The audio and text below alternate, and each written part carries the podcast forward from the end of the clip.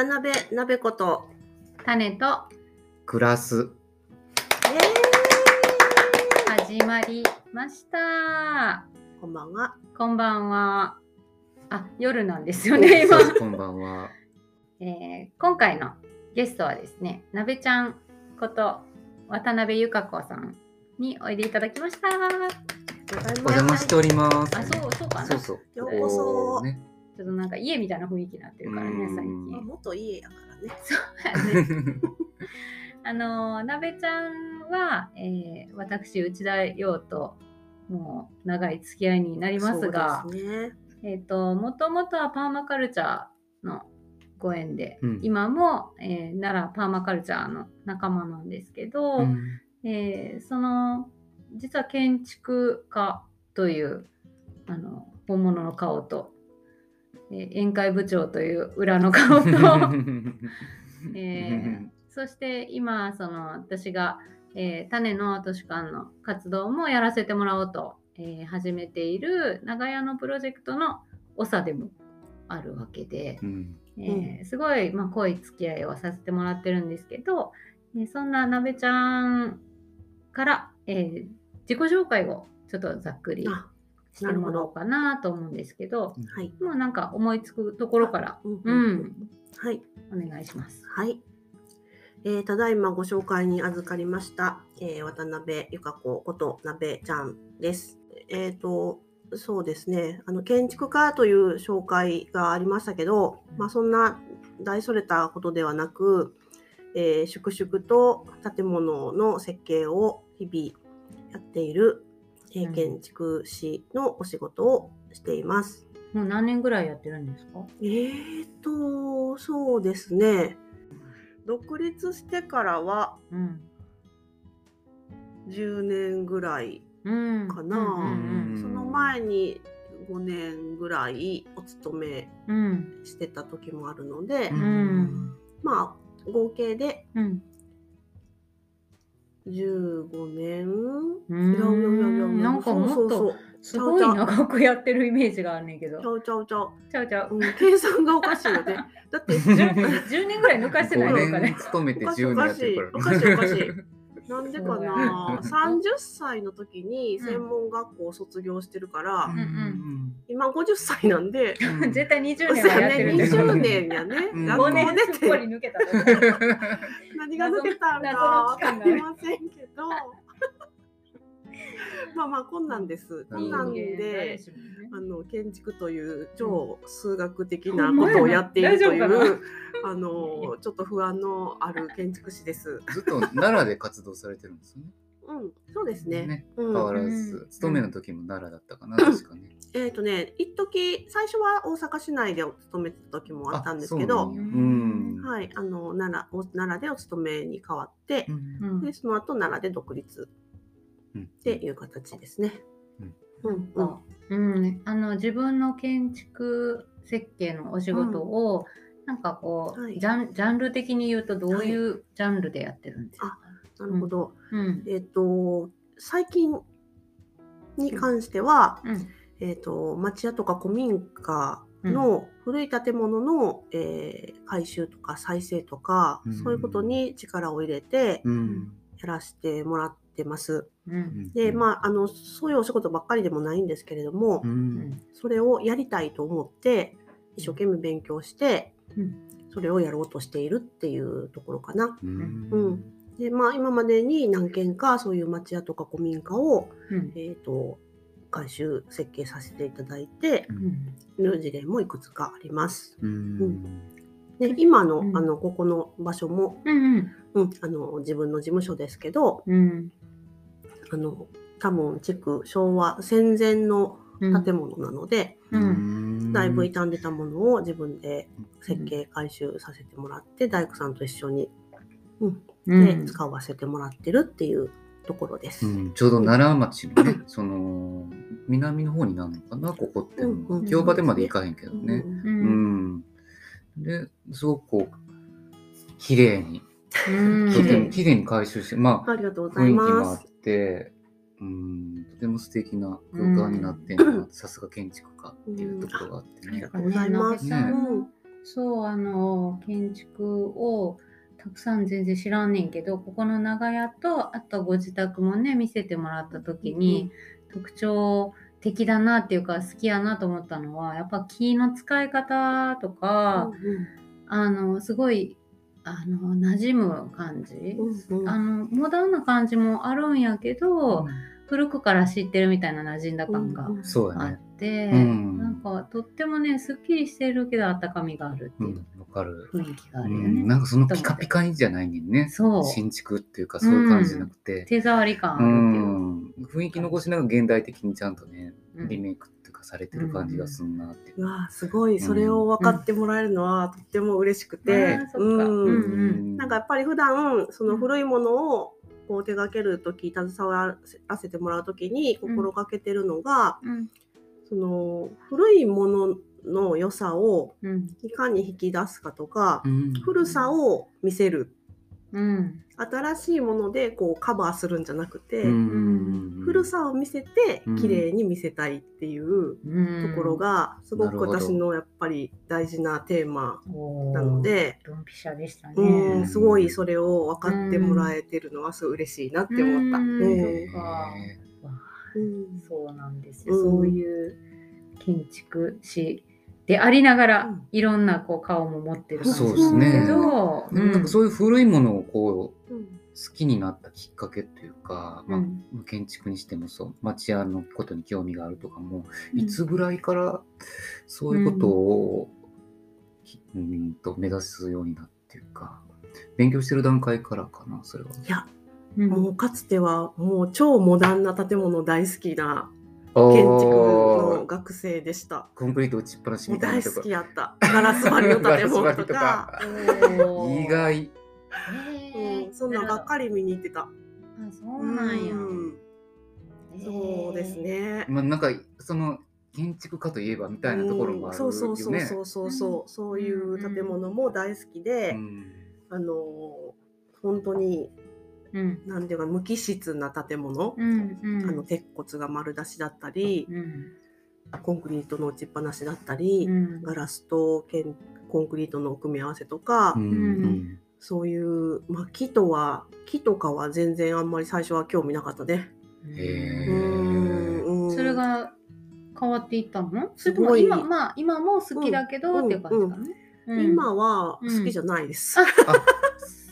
変わっちゃったん だいぶ変わってしまったねこれ。変わっちゃった。あそううん変わっちゃったね。それなんかきっかけがドーンってあったのか、うん。徐々になのかどういう感じ、やっぱりね多分うん。きっかけはうん。パーマカルチャーなんだと思う。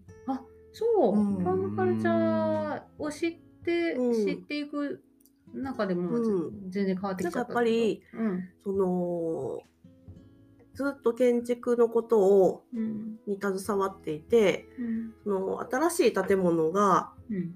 そのやっぱり使い終わった後にどうなるのかとか、うん作る時にあんまり考えてなかったんですけど、ううん。んそういうことを考え出したら、うん。し知り知り出すとやっぱりほとんどが産業廃棄物になって、うん。本当に参拝施設にうん。埋められるとか、ううんん。すごい大き大おだすごいすごい処理をされてうん。もう地中深くに埋められてしまって、ううん。んそれをいくつもそういう施設がいっぱい増えていってて、うん。まあ、最近は再利用とかね、うん。そういうことも、うん。あのやらやってはきてると思うんですけどうん。そのなんかゴミ作ってんのか何なのかよく分かんなくなってきたっていうか、あー。うんうん。うん。そこでなんかちょっとふとこう何何のために建物を作ってるんだろう。どんどん建て替え建て替えでうん。建て替えていくけど、ううんん10年20年30年で、まあ日本の建物って大体30年ぐらいでリスもう潰して建て替えられるところが多いので、うん。おまあ、住宅なんかだとねそんな年月でうん。ゴミになって新しいものも建ててもまたそれがすぐゴミになるって思ったら、うん。なんかちょっと切ない仕事だなと思って。なんかやりがいをちょっと見失ったっていうか、うん。そういう時期が少しあったのかな。うん。でそんな時にうん。なんかやっぱりその循環とかうん。そういうことをうん。こういろいろこう勉強しだしてううんん知ったのがパーマカルチャーだったのでうん。だからそのパーマカルチャー自身をうん。そういうなんかこう暮らしのデザインっていうところではあるんだけど結構こう建築的興味うん。その循環する住まいとかううん。んそういうものはどうどういうアプローチなのかなとか、そういう興味でパーマカルチャーを学びに行った。っうんていうのがうん。実際のところで、ううん。んでもまあパーマカルチャーってそれだけにとどまらずうん、そうだね。もう衣食住すべて、もう食べるものも排泄物もすべてを循環させるっていううん。もう生きることすべてのデザイうん。ンだったので、もっともっと面白くなっちゃって、ああ、実際そのそうそうそう。講座を建物だけじゃないじゃんってなって、ううん。うんんもっとハマりました。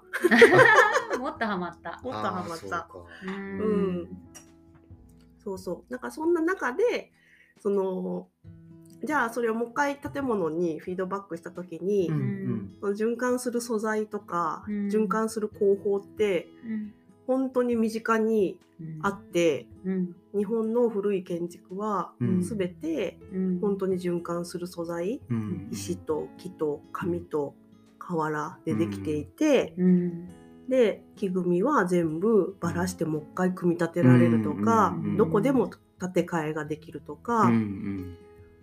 部分的に修理して100年も200年も経って続いている建物がたくさん日本中に残ってるし、うん私のこう課題を解決するうん。全てがうん。そこにあったって感じ。うん。うん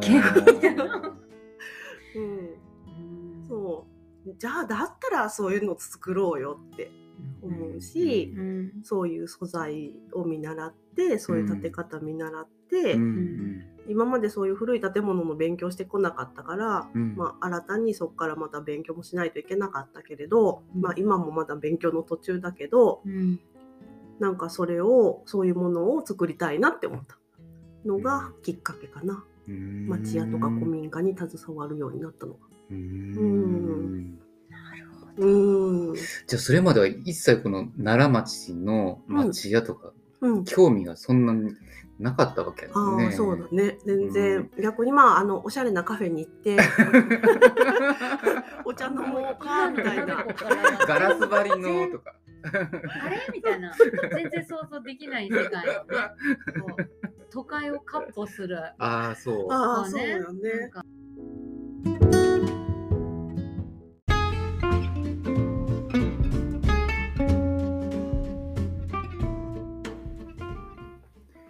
えーっと、今ここ収録してるところも、まあさっき説明したようにね、あの、奈良町の中の、えー長屋？町屋？うんっていう長屋かな。長屋になるのかな、うん。っていうところで、で、まあここにオフィス構えたりとか、町屋を興味を、えーしし始めた？興興味を持ち始めたっていうのは大体いつぐらいの時からなのかな？うーんそうですね。だから、うんパーマカルチャーを学んだのが2013年2014年うん。ぐらいからなんで,、うんでその時からやっぱりその木の建物っていうのがすごく素晴らしいなと思い始めて、うん。で木木木だけじゃなくてその壁とか屋根とかそういう素材も何がいいんやろうって思った時に、うん。土壁とか瓦とかそういう素材がやっぱり自然に帰っていく素材としてうん素晴らしいなって思ったらうんやっぱりえよく考えたらそれって日本の建物ってみんな昔はそうやったんやなっていうのに気づいて、うんその辺からやっぱり古民家とかうん町屋とかそういうものにすごく興味を持ち出したのかな。ううんん、その頃にこうのん。長屋とも出会ったの？いやもっと後。もっと後なの？うん、うん。もっと後。でさ、やっぱりその古い建物がうん。逆にほんで奈良ってすごくたくさんうん。うん。あるってうん。本当に身近なところにうん。答えがあるっていうか、うん。いっぱい見れるところもあるし、うん。素材もたくさんあるのでうん。とにかくだからいろんな古い建物をうんその後は見て回ったり、うん。あの町屋とか古民家を再利用し再活用してるようなうん。お店とか、うん。そういうものを見て回ったりうん。するようになって、うん。でやっぱりその奈良町にうん。そういうカフェとかお店がたくさんあるじゃないですか。そうね。うんなったらそれで、まあ、よく来るようになったりしたら奈良町のことすごく好きになってう、うん。んでなんかこうそういう建物を設計するんやったら、うん。そういう建物の中で過ごす経験がないとうん。実体験がないとやっぱちょっと説明しづらいし説得力もないなと思ってたので、うん。実際じゃあ土壁の建物のうん。で暑いの寒いのとかよく寒いし暗いしって聞くけど、うんそうだね。ほんまにそうなんかなって。うん。自分では分からへん住んだことないから、ううんん、と思ってうん。じゃあそういうところに住住みたい住んだり仕事場として長い時間を過ごす場所にしたいなって思って、うん。奈良町で事務所を構えたいと思ったう。んでうん。できるならそこに一緒に住みたいなって思った、うん。うん。うん。うんその前は生駒のマンションで、うん。えっと、住みながら事務所をしていたので、うん。えーそうだった鉄ね。骨の建物で、うんの古い建物とはちょっとかけ離れたものだったし、ううん。んうん。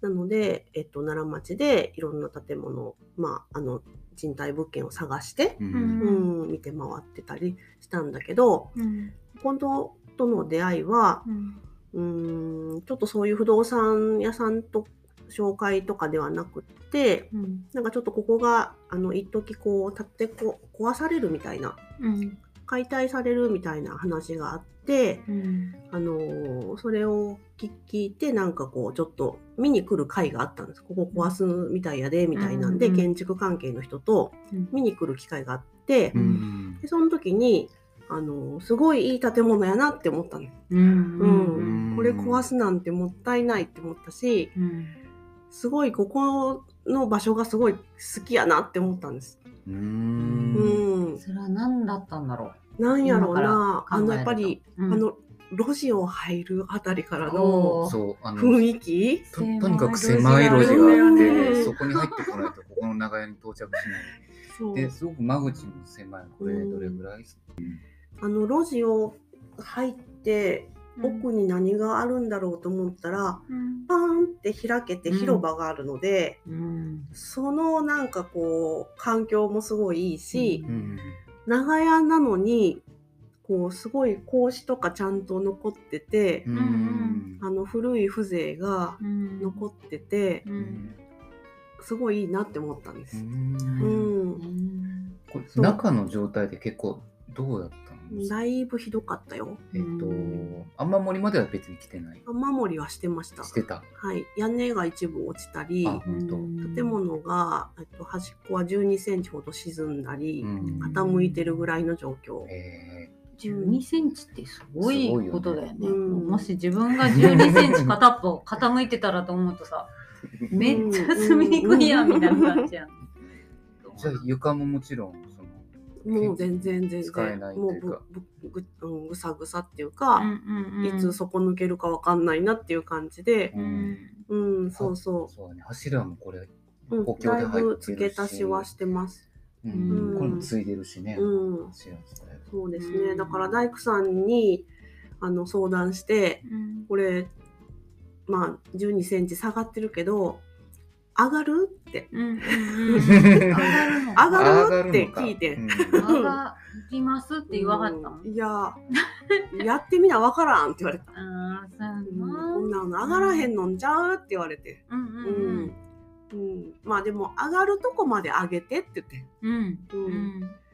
ほんなら大工さんすごい頑張ってくれてうん。ちゃんと上げてくれたあ そうすごい腕のいい、素えー晴らしい大工事すごい大工事やったよめきめき言ってた。めきめき。怖っドキドキする。あげるたびにめきめきめき。いやーめきめきめき怖い。すごいなうぁ。んなんか、ハウルみたいやな。うん崩れちゃうよ。そうそうそう。ほんまにそう。た建物がこうキーキー言ってる。悲鳴し 悲鳴上げてっていう。そうだから大家さんも私は、は直接大家さんにご貸してくださいって言ったんやんか、うん。まあ人に紹介してもらったんやけど、うん。ほんならここにあの直して住みたいし事務所と兼用住宅にしたいって言ってうん。言ったら「えここ住めるようになるんですか? 」って大家さんが。絶対あかんと思ってた体うのん。そうそう。で後々聞いたら桃屋さんはここあの4軒長屋なんやけど、うん。の端っこなんやけど、うん。この一番端っこの私が今使ってるとこだけうん。壊してうん。3軒にしようって思ってたって言ってはった。ううん。ん。うん。どうしようもなかったそうどうしようもないい。と思ってはったみたい。ううんん。うん、そうそう。でも私が「いや治りますよ」って言ってうん直してうん使ってたらうん。大家さんはものすごい喜んでくれた。そりゃそうやろね、うん。自分が持ってる家は綺麗になってんのそんな。まあまあね、うん。治るんですねってすごい喜んでくれはった。うん。うん。すごいな。うん。すごいことしちゃったね。いやいやいや。まねえ本当にありがたいなと思う、うんまあ、そういうねあうんの建物こことも出会えたし、うんそれを私が親さんが私の申し出を快く受け入れてくれたことも本当にええんやと思うし、うんそういう大工さんがきちんと直してくれる大工さんやってもうん。うんよかったなって思うし、あそうだね。こんなん無理やわって言うんわけじゃなそうかったよね。そうそうこんなんもう難しいからここまでで勘弁してって言われたら、うん。しゃあないなって私はないし。うん。うん、でも一生懸命あの、ね、直してくれはってそうそうすごい本当に皆さんのご縁でここでうん。できてるなって思って、うん。私は本当にありがたいなと思ってる。うん。で実際に住んでみてどうだったの、そのうん知りたいから住んでみたっていうけど。それうん。はすごい快適で、あすごい快あ適で。そう。あうの、んまあ僕らもその奈良に暮らしてたからうん。環境がわかるっていうか、うん。もう夏はむちゃくちゃ暑い、うん。冬はもう底冷えで、うん。カンカン寒い。うん。奈良の盆地のもうこの強烈な気候っていうのを、うん。この町屋自体じゃ耐えれるってことなのかなそれやったら、うん、あのね、うん。やっぱねちょっと工夫はいります。うん。やっぱりね、うん。いろいろ。と。まあそうね、もちろんやっぱりうん隙間風とか、うん底冷えとかはうん。あるけれども、うん。うんとまず夏の暑さについてはうん。本当に1階はすごく涼しい、うん。うん。うんあの本当にお昼の3時ぐらいまではエアコン入れなくても過ごせるぐらいに涼しく過ごせる。その代わり2階はとんでもなく暑いけど、うん。うん、なのであの極力夏場は1階で過ごす。うんとか、で冬場は逆に2階があったかいから、2階で過ごすとか、うん。季節によっている場所を変えるとか、うん。うんであとはそのまあ多少やっぱり工事する時にうん。断熱材を入れたりうん。寒さ対策は少ししてるので、その床板も分厚い杉の板を使ってたり、うん。その下に断熱材が入ってたりするので、うん。だいぶあの昔のままの床とは比べ物にならないぐらい寒さは抑えられてると思うんだけど、うん。ただあのアルミサッシとかが入ってないので、うん。隙間風がすごい入ってくるから、うん。そのこうピューピュー風、うん。うん、そんなんはちょっと寒いかなって思うので、ううん。その辺の対策としてはまあそれ塞ぎようがないからそうやね。うん。うん。なんかそのまあもちろんいろんな服を着るっていううん。脱いだり着たりっていううん衣類で風調節するっていうのもあるし、うんあとはその全体を温めるエアコンみたいに部屋全体を温めるっていううん。温め方じゃなくってその自分を温めてくれる暖房器具、うん。うん。火鉢とかね。今も。今ももうついているこ使の火ってるけど。鉢とかね。あそううん。そう。じわじわあったかいね。火鉢とか、うん。そのストーブうん。をうん。使っててうん部屋全体じゃなくて自分に火を向けてうん。自分に暖を受けるっていうような、うん。うん、そういう使い方をするとそんなにうん。苦じゃないうん。なって思結構あの湿度とかもね、う。うん。あの湿度計をうんうん。うん。使使ってたりとかして、そうそうそう。外の外気とうん。内気のね、湿度のうん関係性みたいなのをうん。鍋ちゃんやってたと思うんだけど、うん。あ。うちはうん。山やからかもすごい湿気がすごい、あなるほどなう。ん。古民家やけども、うん、湿気のうもう今年は餌食になったというか。その辺でもやっぱりこう土とか木とか、うん。うん。ね紙っていう自然素材なので、うん。調湿機能がっていうことは聞いたことがあるんだけど、うんうん。その点っていうのはどうなの？かあのね、うーんとね、うん。そうやな、やっぱり窓を開けるタイミングってすごく大事だと思うね。うんうんうん。どうしたらいいんだろう。だから、ねとにかく開けたら快適っていうわけではないと思うんです。なるほど。ううんん、でそれはうん。私も、その体感じゃなくて、うん。もうこれはちゃんと数値でうん。見極めなあかんなと思って、うん。ああいう室内外うん。の温度と湿度が分かるようなうん。温度計をつけて、うん。それを見ながら、うん。こう暮らしてみて分かったんだけど、うん。その土壁のお家って、うん。家の中の温度と外気外の気温の温度の変化がすごく大きく違うのね。うん。うん。土壁のお家ってうん。すごく緩やかな温度変化を示すので、うん。その外気温が直接中に入ってきにくい、うんうんゆっくり外の温度が中に入ってくるっていう時間差がある時間差がある。うんでそれがうん。外気がこう上がってうん。室内がこうあんまり上がるゆっくりうん。夏場なんかやったら、うん。それがこうクロスする時間が必ずある。うん。なんか夕方下がってきて、うん。外が涼しくなってくるけど、室内は温昼まって間のいってる温度がやっと室内に入ってきて、うん。うんうん今まで上がってますよっていう時間が。ある、うん。はいはい。うんうんこの入れ替わった後に、うん。やっぱ窓を開けたら、うん。今度は室外のうん。涼しい空気が中に入ってきて、うんうんうん。なるほど。それで、うん涼しさをなるんだね。取り込める。うん。まあだから夏はそういうふううにん、夏はだから良い。そのその時点まではうん。締め切っとく、なるほど。うん。うん。中の冷気を逃さない。そね。そこやってんな、うん思うわ。なんか、朝の涼しい時だけ空気入れ替えて温度上がってくる前にもう締め切らないと、うん。涼しさをキープできない。とか、うん。そうそう。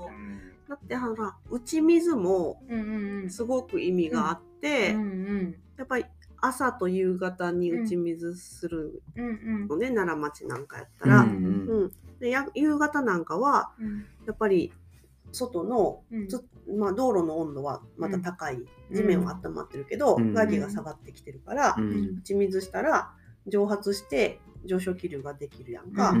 で外の温度が涼しくなってる時に、うん。家の前でそういう上昇気流が起きたら、うん。中庭から空気が入ってきて外に出ていくっていう風の流れが生まれるのでうんそういうことを利用して昔の人は多分打ち水をしてた。天然のクーラーを作り出すみたいなそうことそうそうそうそう。賢いなそううんすごいね。うんね確かに。うんうん冬あったかくなるそういう上昇気流みたいな感じがあるといいですよね。うんあったかい空気冬はだを巻き起こす、からやっぱりお日様をどれだけ入れる入れるかやと思うんうんうん、だから軒とかの角度で入ってくるよううん。にちょうど冬の角度で入ってくるのにしとくっていうのはそうやね重要なんだね。うん。うん。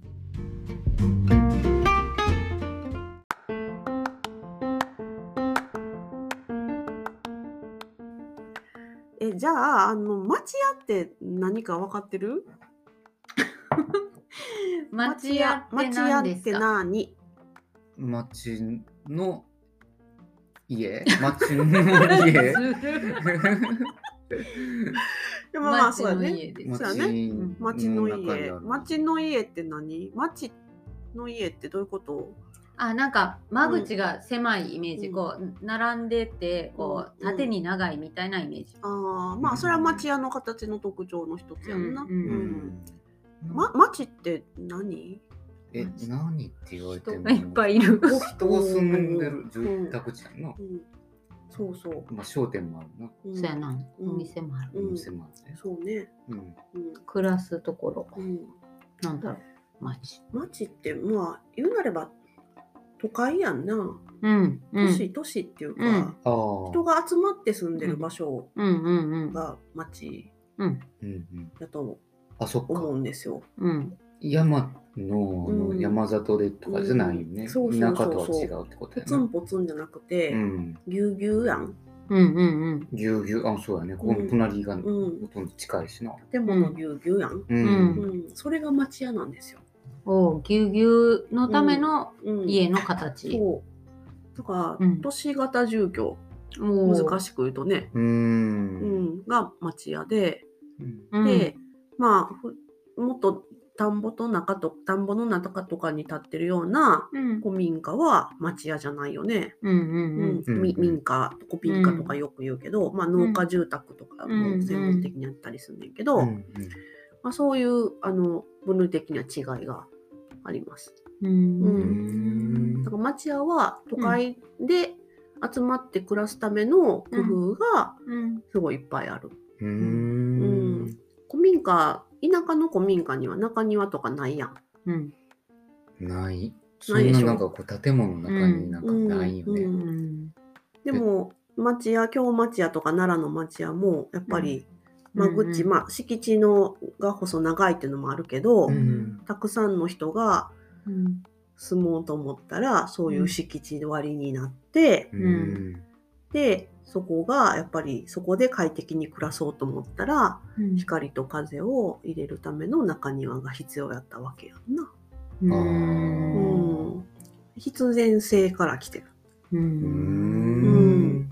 なんかスペースをその庭に咲くその中庭に咲くっていうのが面白いなと思って、狭いのにそれがやっぱり必要なんやって、あそうやね人をいっぱいそこに住まわせるうん。はずやのにやっぱり庭があるというところが必要からそうなったってことやね。そうそうそう。んだでないと真っ暗のうちになっちゃう。うんうんああ、そうか。うん。うんうん明かりを取ることもうん一つそうの意味としてか。ううん。ん、そう。エネルギーがかかっちゃうもんね。だって暗いとさ、それはそうそう明るくそうやんねして中に住もうと思うとね。昼間でも明るいと明かりつけなあかんもんな。そうそう。で、それ全部オイルとかなんだろうね。そういうものでやってたわけだもんね。ろうそく使わなあかんし、そうね貴重なね、うんも。のやったやろうしうんね。んうん私その町屋のそのすごいなと思ったのはじゃあそのいうん。その一つの町屋がうん。さて中庭で環境を良くしてるっていううん。形になってんねんけど、うん。それがより集まった時に、うん。昔はうん。まあうん。あ大体中の庭の位置がーこの辺りにって決まってたっていうか、うんうん暗黙のルールでう、んうんなるほど。つながってより大きうなんそな効果がある。中庭がずっとうん隣同士が大体同じ位置に作るからうん。うんつながっていくわけなんですよ。庭と庭がつながってる？塀ではつ区切られてるけど環境的にはそこに光が入る風の流れができる風の通り道にうん。なってたっていうのが私はものすごいなってへすごえ。思ってうん。昔の人はだからそこまでちゃんと分かってそういう建て方をみんなでしてたわけですよ。だ。都市計画なんだね。うん、ちゃんと、まあ、明文化されたルールであったのかなかったのかはちょっとわからないけど、うんうん。そういう街づくりがされてた。面白い。面白いよね。うん。の。すごい。う。まあだってさなんかうん。大工さん自体はさ、うん。一人一人が大工ってわけじゃないから、うんうん。大体似たようなとこは同じ人がやってたかもしれないからね,、まあまあなんかそういう意味での統一う、感もうん、あって、うんその人自身がすごい分かっててそうだな。そうすることもできたかもしれないしね。これは結構この辺奈良町の特徴的なことうん、なのかな。うん。そうですね。うん。庭の位置、うん。配置関係というか。すすごいなと思って。もう必然必然性というか、まあ、機能的な面、うん。うん。そこに、まあ、僕は植木屋やからその庭のデザインみたいなのが入ってきたりするわけやもんな、うううん景観というか美観的なところも含めて。それはねそれぞれがみんな競ってとうんか、ん。でこだわり持って作り込んではったやろうけそうど、やね。ううん。んでもやっぱりすごく暮らしに自然を取り込むことが当たり前やったやなって思う。うん。うん今はなんか家の中とかからうん。自然を排除しようとする家づくりが主流になっている。うん。うんこうね。そうそう。家と中をくもうくっきり分けるっていうか、うん。取り込むんじゃなくってうん。こう区別するっていう家づくりが主流やけど、うん。なんかもっとこううまいこと融合するとか取り込むうんとかううんんなんかそういうことが昔は本当に日本はうん。そこ普通にそういうものがあったんやなって、うん。なんかこう勉強すればするほどうん。面白いね。うん。見上げましたよ。これ以外にこう奈良町の町屋の特徴みたいなものってあるかな、うん。あのーうん。奈良町の町屋はまあやっぱりそのお商売されてた。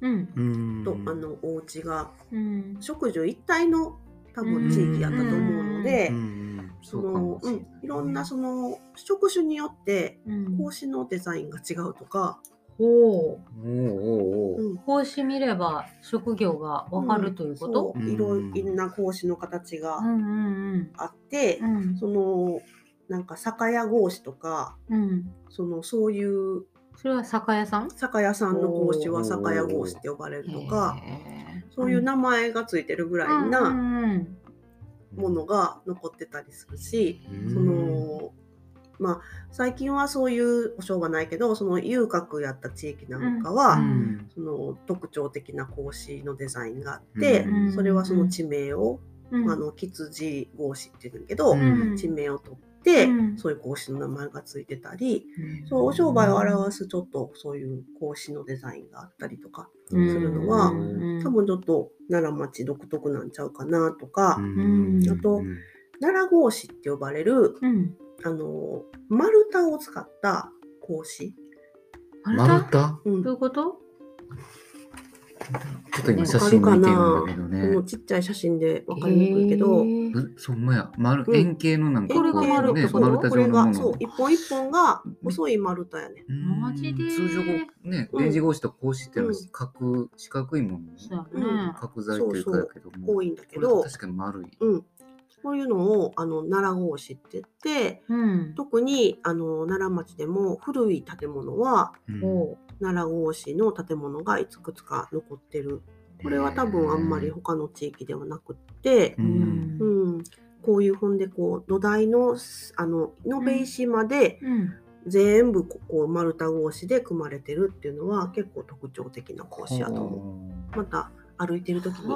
見つけてみてねってなるわけや。うんえでもそれはなんでそうなの？それ古いってことはうんまだその四角くする技術がなかったとかってことまあそれもあると思う。もあるかもしれない。うん、それもあると思う。でもかえって丸いから難しいってこともあるだろそううね。ね。しかも丸に細いものでしょ？合わせるだってとかね。格子やから。うん案外大変そうな。うん。でも多分結構作りとしては原始的な作りうんだと思う。そのあんまり木でこう枠組んでそこにはめ込んでっていうよりも、うんうんこう延べ石の礎石の上に格子を並べてうんみたいな作り方なのでつ、なげてみたいな。結構原始的な作り方でうんうん古い時代の格子やっうんうんてうんいう話になってます。うんまあそう言われてるけど、だからその奈良格子の建物はあ古い時代的にはだいぶ遡る。うんううんんあそう。うん、江戸時代の前半とか、うんそういう建物になってくるので、うん。それ、まあ、格子のデザインを見たら大体時代も分かってくる。いうのもあるこれね。意外と細い格子は時代が新しくて、うん。太い格子は結構時代が古いうんとか、そういうのも見て取れるうし、うん。うん。あのうん。ー僕この間にぎわいの家かな、うんうん。奈良町にあるところあそこ入ってすぐうのん吹き抜けっていうかあの、うんうん。うんずっと抜けてる空間があって、土間みたいにギューっていくね。あこんな時代っていうかあれやけど、日本家屋にまあまあこんこんなに吹き抜け。る。一見こうなそ外見はすごいそうそうそう、んん狭いっていうかさうん。なんか町屋やから狭いイメージがあるけど中に入った空間のこう広がりみたいなのうが、んあすごいこれとかって思ったことがあって、うん。そうやね。うん。ここあのああいうあのあのスペースを通り庭ってうん。奈良町では呼んでて、うんその土間がずっと奥の、うん。えっと裏庭までうん。出れるようにつながってて、うん。でそこに大体奥戸さんうんかまどがあって、でやっぱりかまどから出る煙をうん。上に抜くために吹き抜けにして、ううんん。でその上で煙を抜いてたっていうスペース。うん。うん。あれをもうちょっと屋根というか軒ぐらいもずっと抜けてる空あもう、間なんよね。うん、そうそう屋根屋根まで抜けてる。うん。うん。うん抜けてます。うん。そうそう。なんかうん。すすごくなんか うん。空間的に面白い不思議な感じがねして。やっぱり。ううん。高さがねすごいあって、うん。変化に富んでますよね。そう。うん、うん。すごく。ううん。ん途中に窓とかこういうふうにあったりそうそうとかして、ね、高窓があってね。ううんん、面白い。だから通りにはもうあの奈良町の町屋は大体あって、うん。こういうこう和室が、うん。まあ2室3室。うん。見間取りとかにのうん夜間取りとか言うねんけど、うん。うんそういう並んでる横に通り庭の土間スペースがずっと奥まで続いてる。うんうん。でまああのーまあ庭まで土足でずかずか行けるっていうのもあるし、うん。奥までずーっと、お手トイレが奥にうん。あるのでうん。まあ、声だめ、昔はボットンやったから、うん。汲み取りのものが、まあ、通れるようにか。通って通れるようにうんっていうような説もある。ああなるほうど、うん。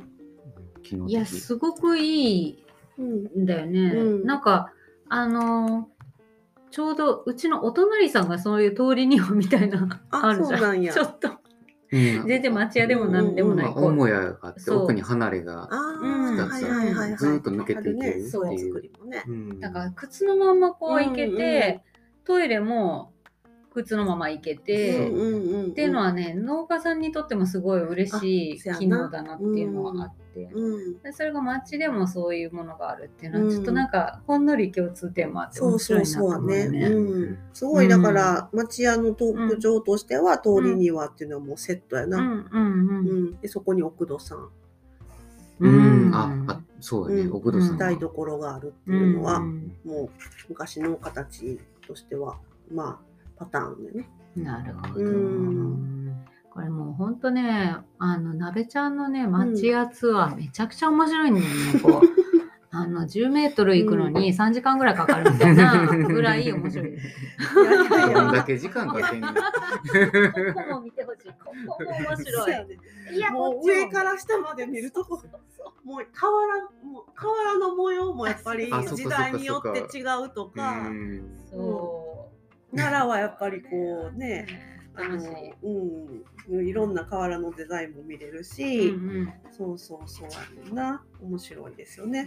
また企画しましょう、んこれね、本当に。うん格子もそうやし、うんあの飛び玄関の戸口の建具もうんいろんな形、オードオードっていうねんけど、うん。吊り上げオードとか、うん。引きオードとか、うん。でそこにちっちゃい出入り口がついてるとか、うん。もういろんな形があって、面白いしね。うん、袖うだつがついてるとか、うん。蒸し小窓のデザインとか、もうだんだんもうみんなね、知らん、それ知らんみたいな。うん。何ってなって壁の種類とかもいろいろあるんですよ。分かっていただけたかなこ今ちょっとのもう愛がと伝わりすぎて